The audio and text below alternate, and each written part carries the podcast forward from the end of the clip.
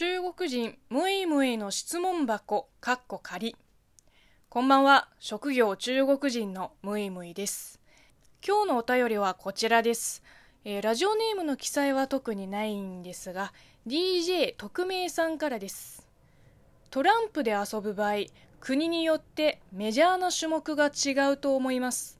例えば日本であればババ抜き大富豪七並べなどが人気だと思います。中国でメジャーなトランプゲームは何ですか、えー、という質問をいただきましたけれども私トランプゲーム全くやらないんですけどあの小学生の頃に24点っていう遊び方があのまあまあ流行ってまして山札からあの4枚のカードをめくってで足すなり引くなりかけるなり割るなりこう演算してで最終的にはイコール24の数式を導き出すっていう数学的な遊びなんですよ。でも基本小学生がやるトランプゲームっていうイメージですかね。大人同士が24点で遊ぶのはほとんど見たことないです。うん。まあでもやっぱり中国で一番メジャーなトランプゲームは、まあなんといっても、斗地主でしょう。えー、直訳すると、地主と戦う、闘地主なんだけど、あのー、こんなトランプゲームをやらない人間でも名前ぐらいは知ってるんだからいや相当浸透してるってことですよねルールがねあの今ネットのページを開いて説明を見てるんだけどえー、っとですね頭に入ってこないです。なんかいっぱい書いてあってこう3スクロールしてもまだあるんだよね。長い。まあいいや、えー、興味ある方はググってください。多分ねアプリストアで簡体字と地主を検索すれば、まあ、大量に出てくると思います。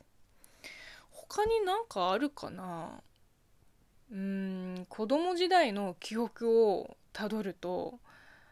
確か親戚の大人たちが集まると基本は麻雀だけどトランプをやるときはあの本王とか言ってました「えー、紅に数字の5本王」でもどんなルールなのか全くわからないですね、えー、興味ある方はググってください。いや今日ダメですね。いや今日はダメですね。情報量が少なすぎる、えー、もう一通いきましょう、えー、もう一人の DJ 特命さんよりこれまで受けた質問の中でこれは自分の手には負えないと思った質問はありますか？たくさんあります。あのさっきのトランプゲームもそうだけどあの私博識ではないので基本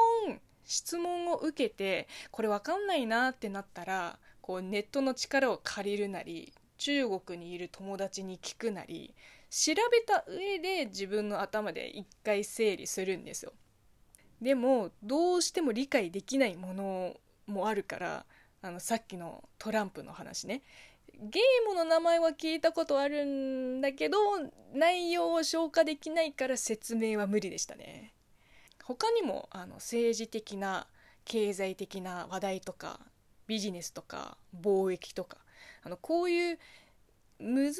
い質問はほとんど手に負えないです。本当に関心のない分野については語れないですからね。でそれ以外の質問は、まあ、ちょっと詳しくなくても知識や経験言葉を振り絞ってあの頑張って答えますので気軽にお便りを送っていただければと思います、まあ、最近思うようになったんですけどたまにこれ知らないこれ興味ないっていうこうリアルな様子をお見せすることも意味あるんじゃないかなと思って、えー、深く調べずに答える時もあります。